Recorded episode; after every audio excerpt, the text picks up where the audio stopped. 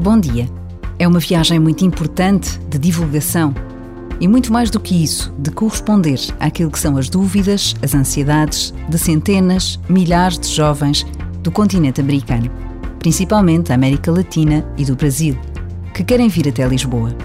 São palavras do presidente da Fundação JMJ Lisboa 2023, Dom América Guiar que já está no Brasil com representantes do Comitê Organizador Local da Jornada Mundial da Juventude Lisboa 2023 para divulgar a jornada no Brasil de 26 de agosto a 12 de setembro e participar na reunião da Pastoral da Juventude da América Latina no Peru.